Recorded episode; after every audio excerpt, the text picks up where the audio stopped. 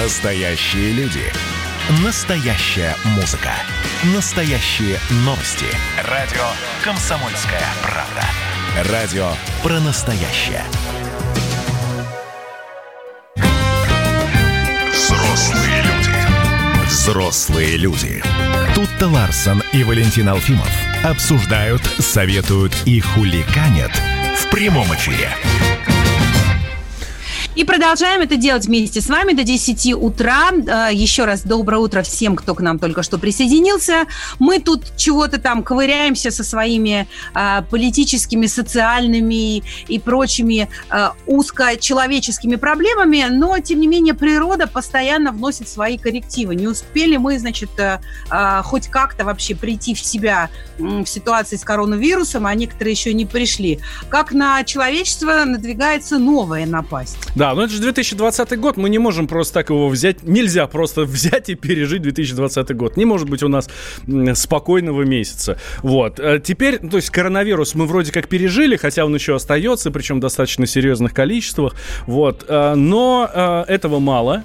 И к нам нет, нельзя так говорить, потому что можно посеять панику, а как мы знаем из первой части, из первого часа нашей программы за своими словами надо следить. Вот. В общем, есть в одной соседней стране бубонная чума. Да, я думаю, что вы все знаете хорошо, что это такое. Если нет, я сейчас тогда давайте спрошу у нашей специально обученной э, соведущей Алиса, что такое бубонная чума? Бубонная чума – преобладающая у человека форма чумы, острого природно-очагового заболевания, вызываемого бактерией Aersinia pestis – переносимый паразитирующими на крысах блохами, способными переходить на человека. Чума относится к особо опасным инфекциям. Традиционные эпидемии и пандемии чумы называются эпидемиями бубонной чумы, то есть бубонная чума считается болезнью. Это с сайта wikipedia.org, если что. А, блохами это что-то как-то не очень удачно с ударениями у Алисы. Надо ей поработать все-таки над стилистикой русского языка. Но действительно, в Монголии зафиксирован уже третий случай заражения бубонной чумой. Заражаются люди, которые, простите, едят сусликов. Да. А суслики да. являются переносчиками этой заразы. Ну, грызуны вообще, оказывается, монгольские суслики в частности. Все дело происходит на границе с Китаем. Э, и хотя советник э, директора Центрального НИИ эпидемиологии Роспотребнадзора академик РАН Виктор Малеев отметил, что для России нет опасности распространения бубонной чумы, и потому что и вообще чума это не коронавирус, есть вакцина, можно привиться а, есть лекарства, но тем не менее а, как-то у меня, например, уже немножко дергается глаз про, про, про любые вообще новости со стороны Китая, связанные с медициной и здоровьем. Давай э, услышим эксперта, врач-аллерголог, иммунолог Владимир Болибок, что он говорит. Нам бояться вот этой действительно эпидемии или не стоит? Бояться какой-то эпидемии чумы совершенно не стоит. Мы сейчас не средние века живем. Вся территория Российской Федерации, те регионы, которые могут пострадать от чумы, они закрыты противочумными станциями, которые постоянно мониторинг ведут. Чума – это природно-очаговое заболевание, то есть оно постоянно циркулирует среди грызунов, суслики, мыши, крысы, полевки. А к человеку он попадает только при контакте природно-очаговыми вот этими животными. В последнее время ну, случаев передачи чумы от человека к человеку, вот я не припомню. Мы никогда не знаем, что будет завтра, но мы готовы ко всему. После такой пандемии, которая вот случается раз сто лет и власти, и население научились вместе взаимодействовать для того, чтобы управлять вот этими инфекциями. Поэтому вполне готовы и очень даже научились с этим справляться. Хорошее сообщение нам слушатель прислал. Поставьте песню Арии «Паранойя». Там есть слова «Я вчера видел крыс, завтра грянет чума». Нет, ну, это не ну, паранойя, так... это наша жизнь. Это истина. Более того, э, значит, э, на севере Китая тоже с подозрением на бубонную чуму был госпитализирован скотовод, и оказывается, в Китае действует запрет на охоту на грызунов, на их поедание и содержание у себя дома. То есть, в принципе, эта тема для них, э, видимо, какая-то более-менее привычная. Но э, так они не едят грызунов, а едят летучих мышей, пожалуйста. И мы видим, к чему это все при, приводит. Ну, смотрите, да, э, ладно, мы поняли, что, слава богу, а, а, особо нам бояться не стоит вот этой вот э, бубонной чумы. Будем надеяться, что действительно она до нас не дойдет. И там вот эти, там сколько там, три человека. Все, дай бог, что больше никого не было. Вот. А, тем временем, что касается коронавируса, от которого мы уже устали, честно говоря, но, слава богу, приходим в себя. Эпидемиологическая ситуация в Москве после отмены большинства ограничительных мер продолжает улучшаться. Число новых случаев за сутки почти в три раза меньше, чем месяц назад. А, койки продолжают освобождаться в больницах. В общем, роста заболеваемости не наблюдается. Зато наблюдается вот эта апатия, усталость. В общем, постковидный, э, постковидная депрессия такая. Вот. Да, э, ученые во всем мире, не только в России, э, отмечают, что э, в, у, ну, у людей пытаюсь, за меня какие-то слова лезут, типа, знаешь, у народа населения, что-то mm-hmm. такое. Это из Китайской Народной Республики э, эхом таким доносится. Значит, у людей стало э, гораздо чаще наблюдаться э, летняя депрессия, которая на самом деле сама по себе является крайне редким, редкой разновидностью депрессии, но обычно людей кроет все-таки там по, весне или осенью, когда холодно, солнца мало.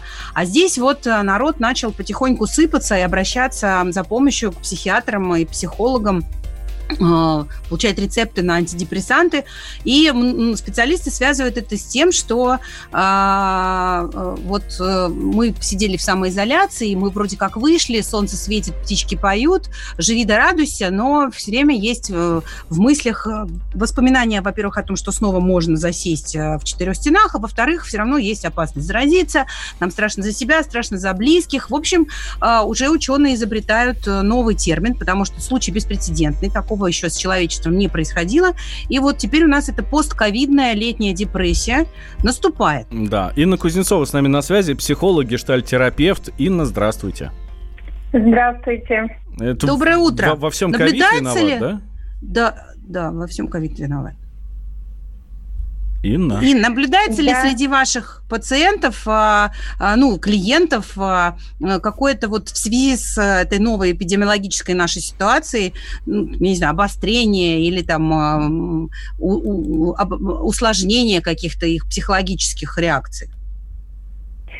Да, следует отметить, что и у меня, и у моих коллег работа прибавилась в этот период времени, потому что действительно люди, которые проживали такой непростой период самоизоляции, здесь и тревога, и паника, и раздражительность поднимала, э, поднималась отчаяние, при том, что многие люди находились э, в достаточно тесных условиях, семья, дети, когда мы привыкли вести более свободный образ жизни, здесь мы были ограничены пространством, условиями, и, конечно же, было много сложностей, и чтобы с этим справляться, люди обращаются к специалистам, в том числе депрессия, вот вы говорите летняя, весенняя депрессия, мы как раз попали на переходный период, то есть весна у нас была теплая, и зачатки депрессии, если человек склонен к этому, они, конечно, проявлялись. Более серьезные формы депрессии – это уже повод обратиться к врачу, когда необходимо э, депрессивный фон снять медикаментозными способами. А если эта форма не настолько острая, то здесь, конечно, на помощь приходят специалисты, психологи, психотерапевты. Инна, а вот как а... понять, вот, вот это вот нет сил, апатия, все плохо, это и есть симптомы? Как мне понять, что я, ну, скатываюсь в депрессию? Да, а не просто слабак. Э, да, да. Вот, кстати, в нашей культуре есть такое заблуждение, что депрессия – это надуманное явление, это всего лишь временное переживание или неумение справиться с темпом жизни, со стрессами. В общем, обесценивают серьезное состояние. Депрессия – это серьезно. Вообще этому надо уделять время, потому что депрессия, она сказывается на качестве нашей жизни. Это неспособность получать удовольствие от жизни, быть счастливым. Ну, собственно, в чем наше человеческое предназначение. Важно здесь прислушиваться, присматриваться к себе. Если человек наблюдает э, апатичное состояние. Депрессия не приходит сразу, вдруг. Вы утром проснулись, и вас накрыла депрессия. Этому предшествует такая астения, то есть снижение жизненного тонуса. Это еще не депрессия, но недалеко от депрессии. Человек становится апатичным, мир для него тускнеет, все теряет для него былой интерес. То, что раньше нравилось, не нравится. То, что привлекало, не привлекает. Появляется раздражительность, причем она бывает а, беспричинная раздражительность, вот эти перепады настроения, чувство тоски, чувство отчаяния. Люди, которые э, очень подвержены соматическим проявлениям, то есть тело начинает болеть изнутри, знаете, наверное, психосоматика есть такое достаточно уже распространен, распространенное явление, и многим это знакомо. Когда болит душа, начинает болеть тело. То есть такая проекция внутренних переживаний на внешнее на внешнюю Ирин, а, оболочку. Ин, угу. Ин, скажите, но появились ли какие-то новые э, формы э, проявления депрессии в, именно вот в постковидном, э, постковидным летом? Там люди стали у себя, может, там, я не знаю, э, замечать симптомы пневмонии или еще что-нибудь в этом роде? Скорее, больше это связано со страхами. Боязнь заболеть, боязнь того, что близкие заболеют, боязнь того, что стабильность утеряна, а, очень много обращений было по поводу того, что изменилось финансовое положение в семье, изменились отношения в семье. То есть э, люди сталкиваются с тем, что вроде детей люблю, но находясь 24 на 7 с ними, начинаю уже их не любить. Спасибо огромное, Инна Кузнецова, психолог, гештальтерапевт о постковидной депрессии этим летом. Вы же взрослые люди, а говорите как персонажи Тарантино.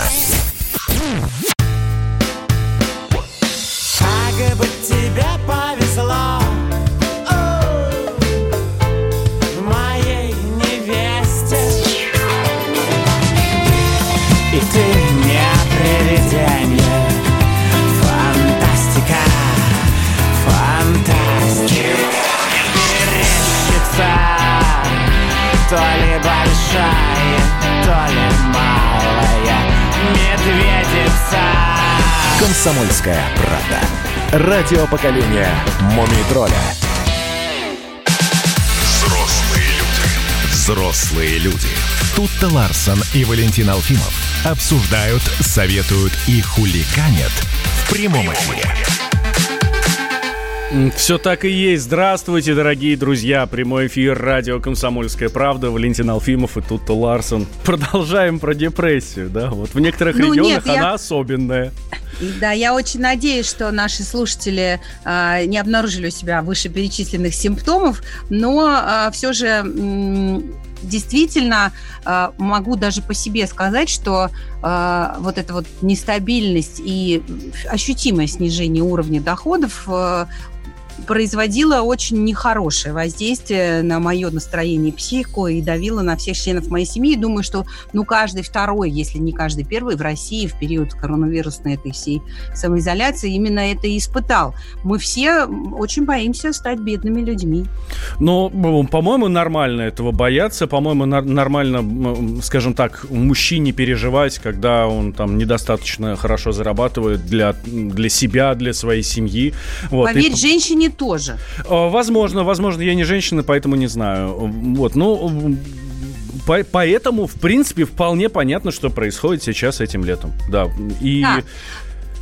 Но, тем не менее, э, э, эксперты говорят о том, что уровень бедности в России действительно высок. В 2020 году непонятно еще, что будет, поскольку э, коронавирус тоже внес свои коррективы. А вот в 2019 вот, году... Вот, интересная статистика будет, да, по 2020 году, да, в следующем году мы получим. Да, ну, очень надеюсь на то, что она не будет уж слишком, слишком драматичной, ну, потому что и в 2019 году все было не так уж прекрасно, потому что за чертой бедности в России, когда доходы меньше прожиточного минимума, проживают проживали 18 миллионов россиян. Это 12,3% от населения страны.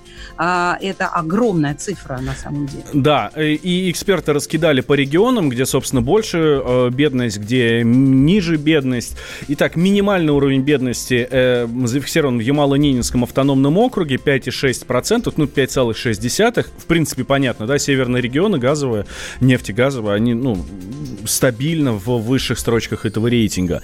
А больше всего бедных россиян живет в республике Тыва. 34,7%, то есть почти 35%. Да, и очень мне больно, что в этом же списке, в аутсайдерах списка находятся Калмыкия и Алтай, а, совершенно недооцененные вообще, мне кажется, регионы. Тот же Алтай мог бы одним туризмом просто зарабатывать какие-то колоссальные деньги, но почему-то находится вот э, на крайней точке бедности, то есть в, в, в списке трех самых э, э, вот малоимущих регионов России. Да. С нами а, на при связи... этом ранее... А, да. Да, да, да, да, давай. Да, с нами да, на связи. С нами на связи антикризисный менеджер, экономист Павел Кобяк. Павел, здравствуйте. Доброе да, утро. Доброе утро.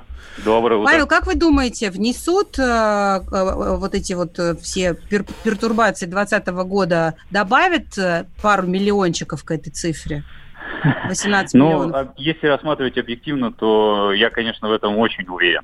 В том, что коррективы будут, потому что данные, которые вот вы сейчас озвучивали, которые опубликовали, это именно данные 2019 года, когда мы жили более-менее уже лучше, стремились в хорошее будущее с ростом экономикой.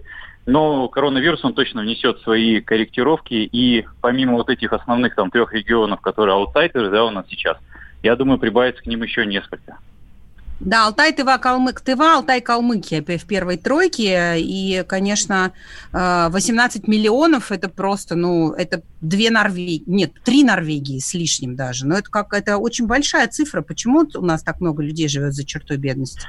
Ну, вы знаете, во-первых же, мы не понимаем, по какой части, по каким коэффициентам рассчитывает а, вот эти а, информацию дает нам Росстат, да, по чертой бедности. Почему? Потому что здесь же не учитывается, например, население, которое занимается сельским хозяйством.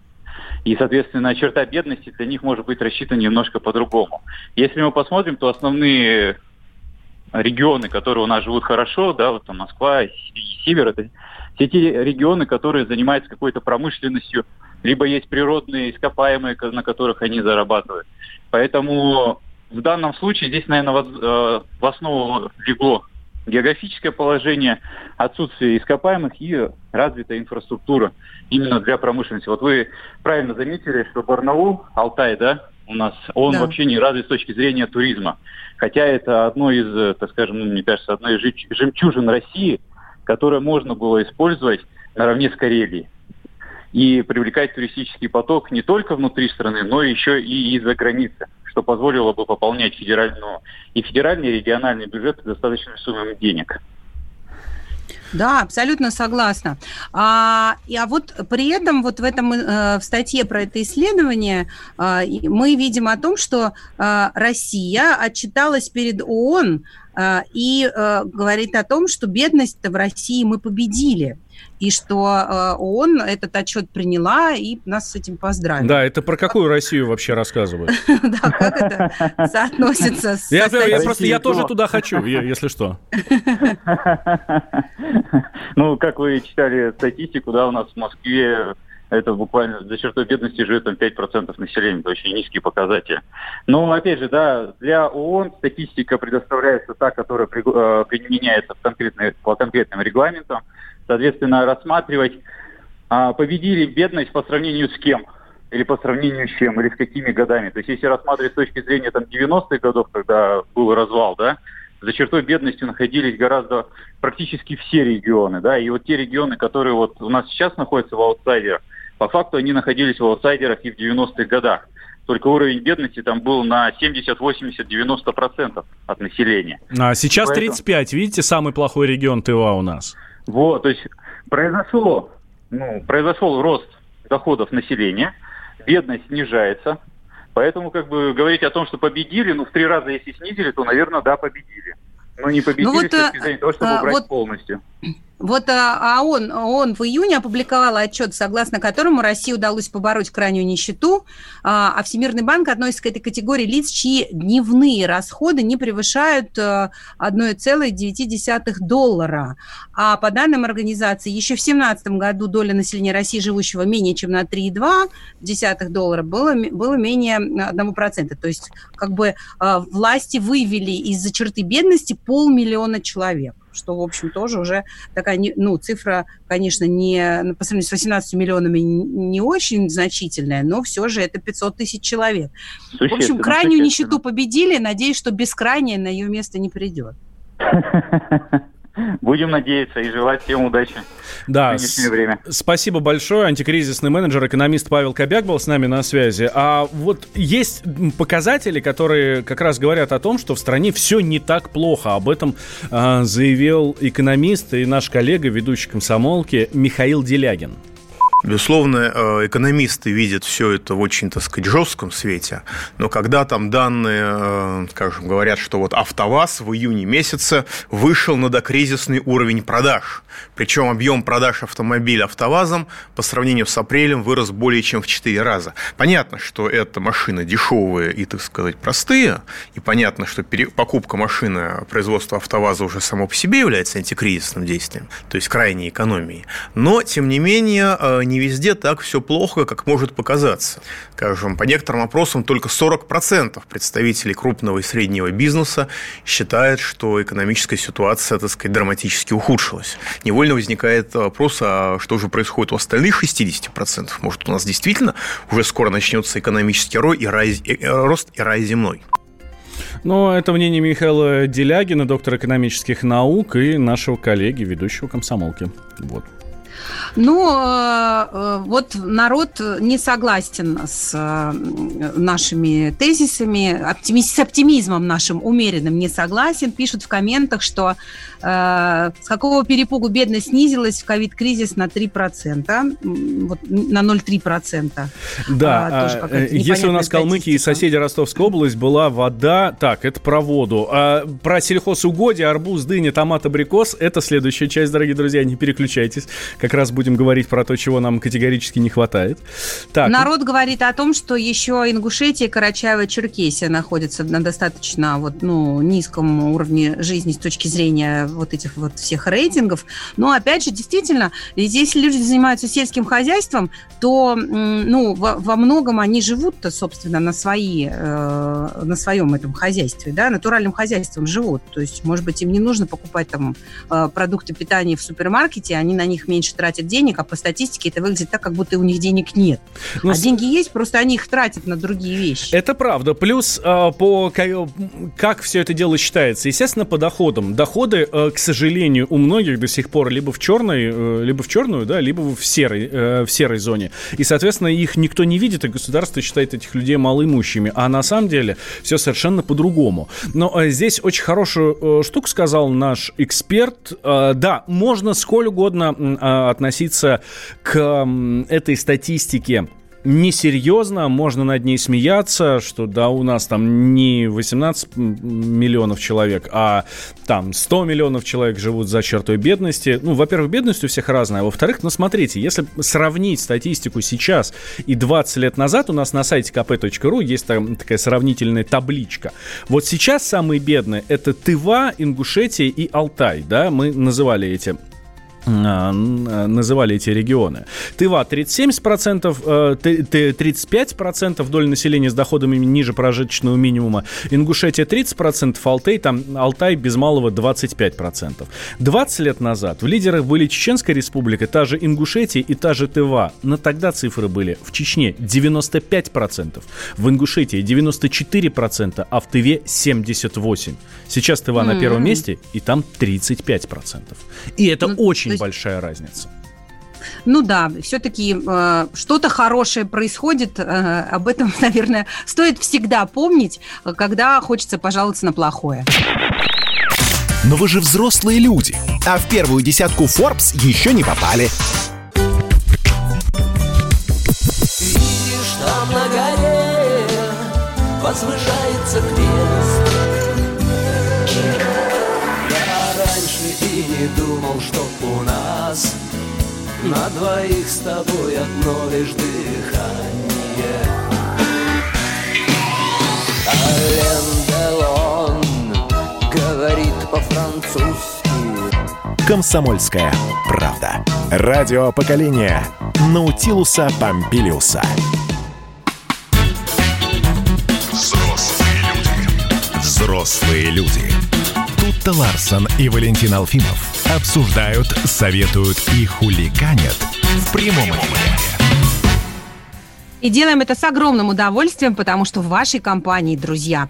Присоединяйтесь, пишите, звоните, смотрите нас на YouTube, оставляйте свои комментарии в WhatsApp и Viber. Мы все это читаем, а, радуемся и переходим снова к оптимистичным новостям. А, мне кажется, эта новость должна была следовать за историей про чуму, Валь. Нам есть сурков не придется.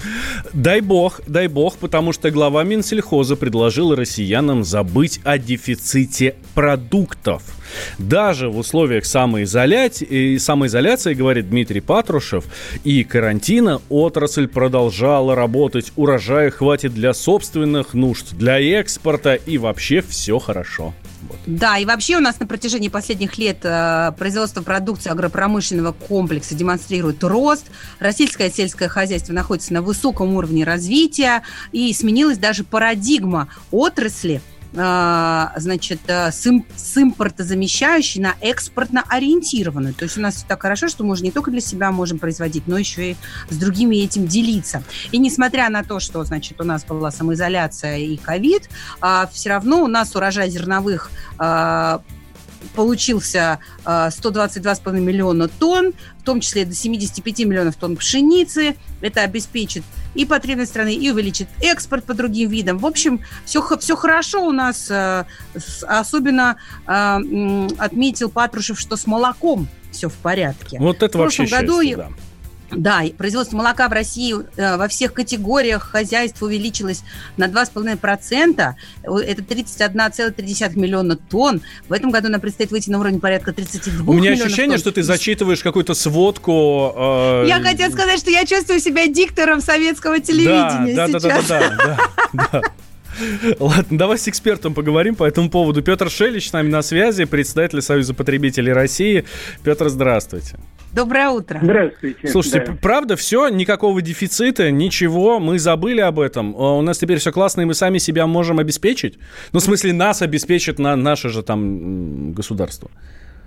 Про дефицит мы давно забыли. Как только у нас рынок появился, так и, собственно, рынок и дефицит несовместимые понятия. Так что это, э, ну, это первое, а второе, это тоже давным-давно, по-моему, уже российские власти поняли, что э, главный энергоноситель все-таки не столько нефть и газ, сколько еда.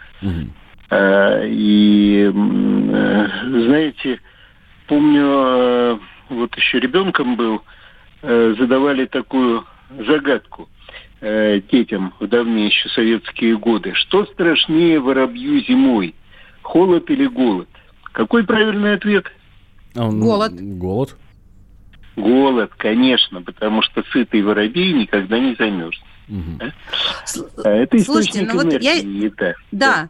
Я сейчас вот читала эту сводку, да, про миллионы тонн пшеницы там и молока, и действительно чувствуешь себя, как будто ты, ну, читаешь как в каком-то советском э, СМИ а, просто отчет о достижениях пятилетки, но с другой стороны, а почему мы этого стесняемся? Если действительно у нас э, хорошие показатели, агропромышленный комплекс работает вовсю, ну, может, был, может быть, и почему, может, как в Советском Союзе, и почаще об этом говорить и гордиться этим. Есть же чем гордиться, правильно я понимаю, согласно этому материалу? Безусловно. Безусловно. Э, Тут есть, тут другая история. Понимаете, вообще в рыночной экономике производство это не проблема. Сколько надо, на какой есть спрос, столько произведут. Чего не произведут сразу сами, значит, закупят. Э, Но э, проблема в другом. Проблема в том, что проблема в распределении. Э, Знаете, к сожалению, вот э, молоко оно нужно, все известно, что детям в первую очередь источник совершенно э, незаменимых э, веществ э, молоко. э, но э, для роста незаменимых. Э, но все ли его получают? Э, вот, увы, нет. Увы, не так. И э, вот здесь как раз э, от властей требуется значительно больше искусства, чем для того, чтобы коровы давали молоко. Знаете, были там э, э, такой был мем э, советских новостей, коровы дают молоко, люди строят дома и так далее. Э, вот, но э, это происходит как бы само собой, усилиями людей. А вот чтобы это распределить так, чтобы у всех детей э, был хотя бы стакан молока в день, для этого требуются усилия государства. А И вот, а почему много... не у всех детей э, э, есть стакан молока? Потому что не у всех есть на него деньги, или потому что там, ну не знаю, плохо с Конечно. инфраструктурой, не везде молоко доехало? Нет, конечно, вопрос в деньгах. Вопрос в деньгах. Э, и вы знаете, когда э, вот в... Сейчас я вспомню, какие это было самое начало 2000-х годов, когда значит, в мире значит, возникла проблема, возник дефицит молока, поднялись резко цены.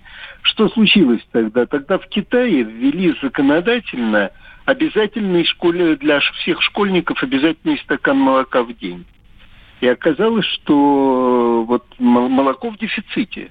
Они стали закупать повсюду молоко китайцы, э, вывозить из-за рубежа, стимулировать, конечно, и свое хозяйство, но Э, оказалось, что вот молоко в дефиците. Ненадолго, естественно. Появляется спрос, рыночная экономика отвечает ростом предложения. Ну, если бы вот, китайцы, но... не знаю, там по рисовому зернышку давали, то тоже, мне кажется, был бы дефицит риса и всего остального у нас по всему миру. Это правда. Да, спасибо большое. С нами на связи был Петр Шелищ, э, председатель Союза потребителей России. Слушай, ну, окей, дефицита нет и, и быть не может, потому что у нас рыночная экономика, все хорошо, но не ну хватает... Ну и денег нет нет на, но и денег нет на то, чтобы ну, пользоваться этими благами цивилизации и достижения агропромышленного комплекса. Да, понимаешь? я предлагаю сейчас обратиться к нашим слушателям. 8 800 200 ровно 9702. Наш номер телефона и Viber WhatsApp плюс 7 967 200 ровно 9702. А чего вам не хватает, дорогие друзья? Видите, нам и Минсельхоз, и эксперты говорят, что все есть. Все есть. Вообще все, что вы хотите. Но чего- чего-то все-таки э, нашим людям все время не хватает. Э, ваше мнение плюс 7 967 200 ровно 9702. И номер телефона прямой тоже. Там ну, то вот же самое, только 8 800.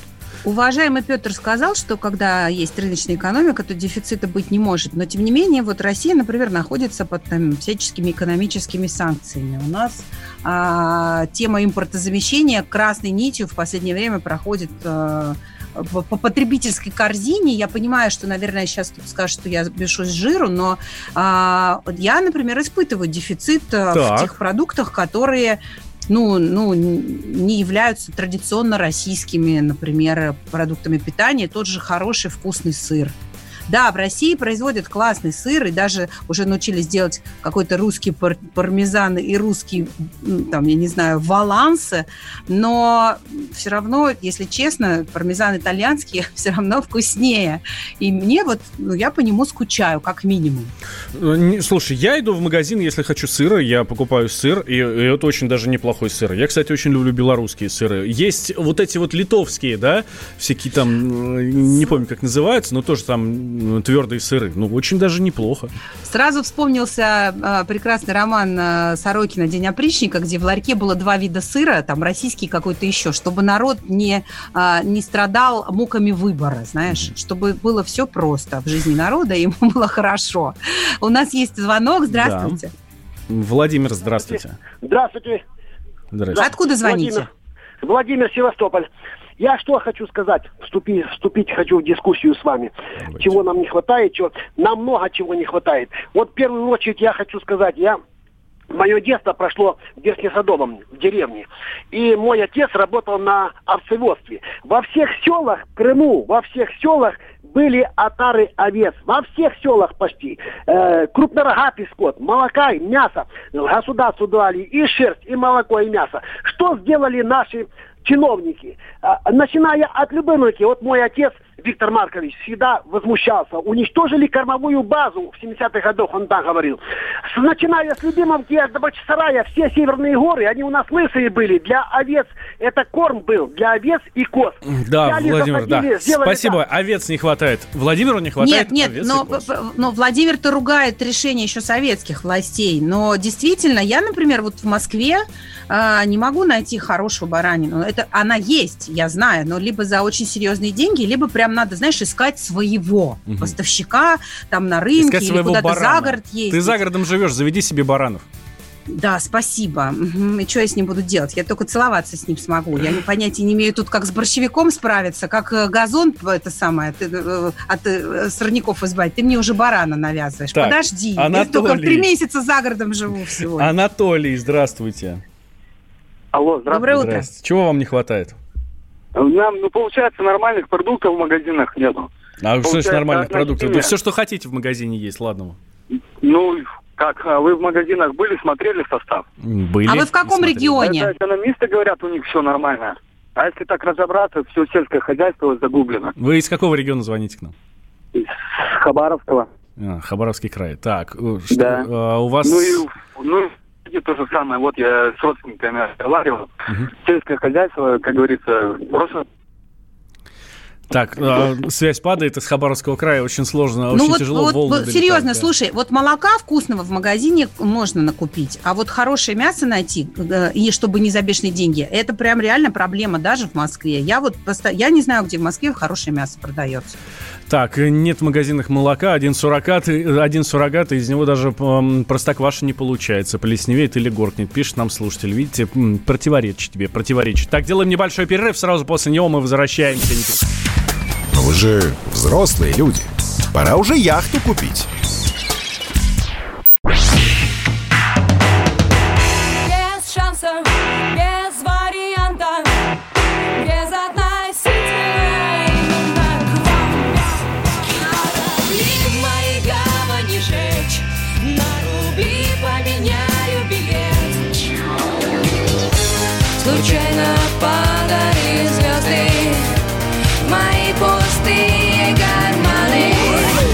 Комсомольская правда. Радио поколения Земфиры. Коридоры власти. Итак, э, действительно, тут Ларсен Валентин Алфимов. э, Мы тут стоим перед коридорами власти и видим, как нам, к нам выходит, протягивая руку, Александр Петрович Гамов, наш политический обозреватель. Э, Дим Смирнов ушел в заслуженный отпуск. Вот, и вместо него наш провожатый теперь Александр Гамов. Александр Петрович, здравствуйте. Доброе А, утро. всем- да, всем привет, всем привет, ребята. Ну, я вместо себя, вот, несмотря на то, что, что Дима в отпуске, потому что я тоже журналист Кремлевского пола. Но дело не в этом. Вот, насчет э, протянутой руки, да, Валь, э, я просто хотел обратить внимание на то, что вот вчера появились, может быть, впервые за многие месяцы кадры, э, как Владимир Путин работает э, в Кремле непосредственно и не э, дистанционно общается с чиновниками или там с главами регионов, а непосредственно в своем рабочем кабинете в президентском корпусе, это бывшее здание Сената историческое. Вот, у него вчера был э, глава э, Аэрофлота Савельев, и, и они даже, в общем, обменялись рукопожатиями. Ну, я просто поясню, что прежде чем, конечно, попасть в первый корпус, там нужно пройти, э, значит, специальный, ну, фильтр, не фильтр, но Обработку. дезинфи- Да, дезинфицирующий. Но это все моментально. Я сам не испытывал, видел только со стороны, но там все очень корректно, все, все деликатно. И, кстати, э, вместе, значит, с Савельевым э, Путин обсуждали судьбу Аэрофлота, потому что перевозки очень сильно упали, не только у нас, а вообще во всей стране. И встреча была довольно продолжительной, довольно подробной, много было э, справочного материала. Этот, э, я две публикации сделал на сайте kp.ru, можно прямо сейчас посмотреть.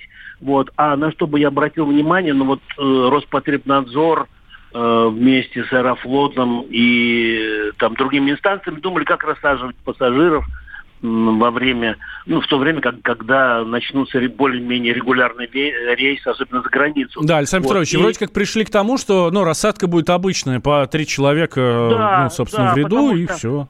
Да, потому что э, вот президент э- этим очень подробно интересовался, и ему э, Савельев объяснил, что воздух берется из компрессора, из-под двигателя, нагревается до 290 градусов. Представь, представь себе. Мгм. Здесь я, правда, по- пояснил, что потом он охлаж- охлаждается, потому что этого не прозвучало. Вот, ну это понятно. И, э, конечно, пассажиры будут в маске, в масках, э, в пер- пер- перчатках, и также летчики.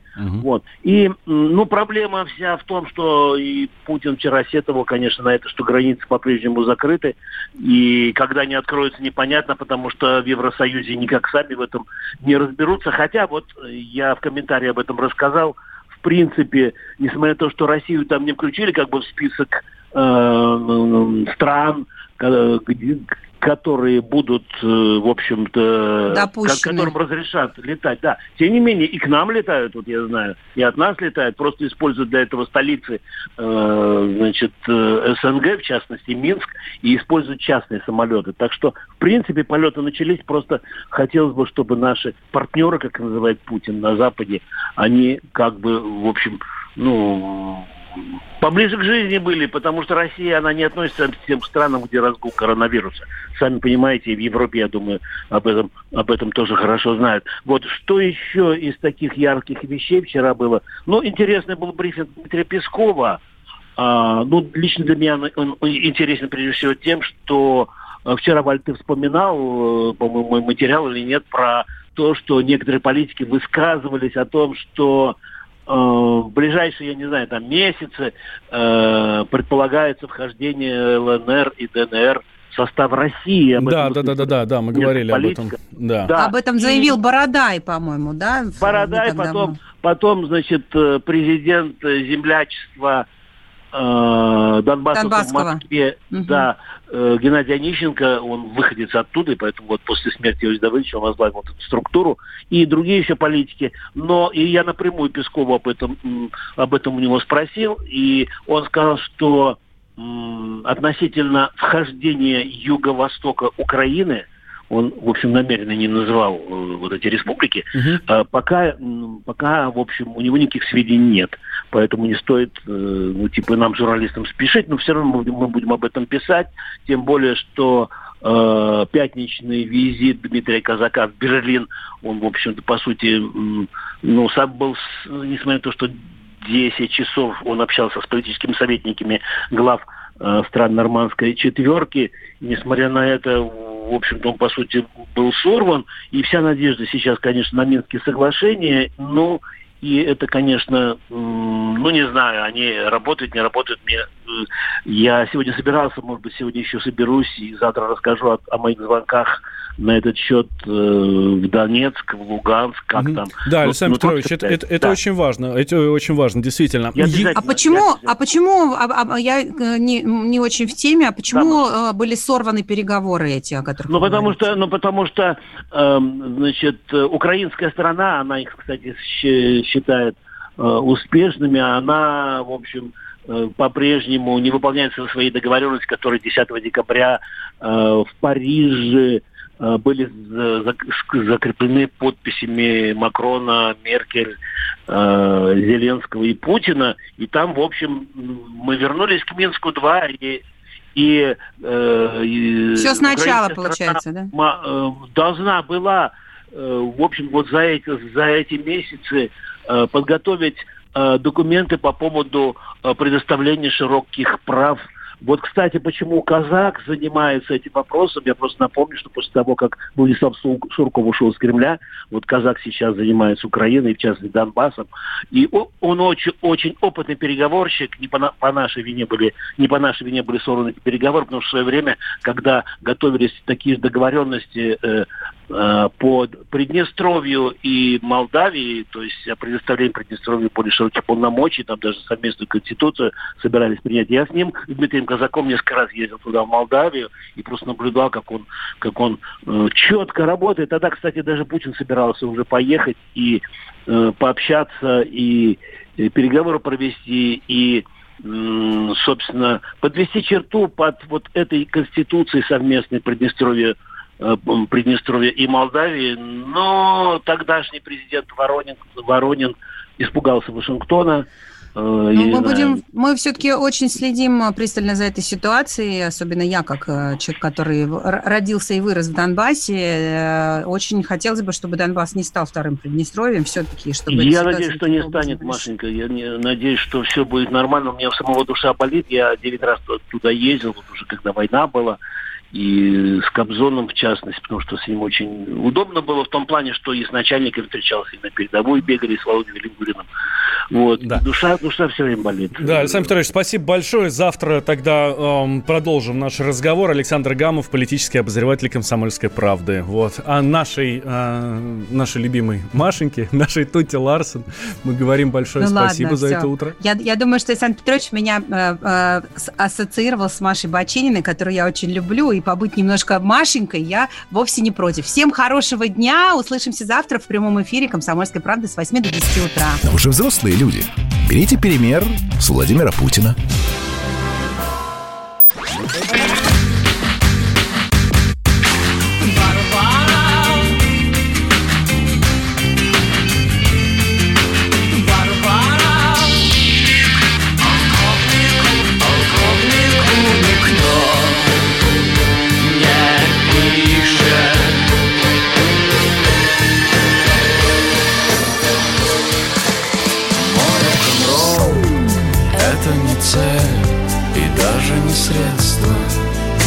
Комсомольская правда.